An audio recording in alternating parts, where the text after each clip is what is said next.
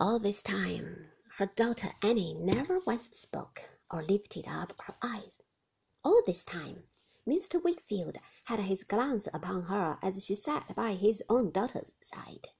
It appeared to me that he never thought of being observed by anyone, but was so intent upon her and upon his own thoughts in connection with her as to be quite absorbed.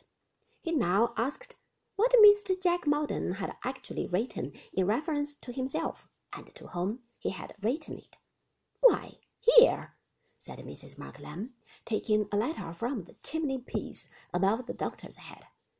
The dear fellow says to the doctor himself, Where is it? Oh, I am sorry to inform you that my health is suffering severely, and that I fear I may be reduced to the necessity of returning home for a time, as the only hope of restoration. That's a pretty plain, poor fellow. His only hope of restoration. But Annie's letter is plainer still. Annie, show me that letter again.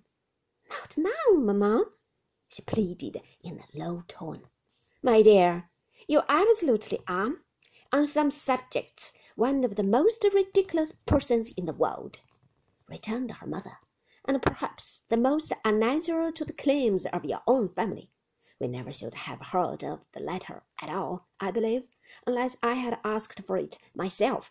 Do you call that confidence, my love, towards Dr. Strong? I am surprised. You ought to know better. The letter was reluctantly produced, and as I handed it to the old lady, I saw how the unwilling hand from which I took it trembled.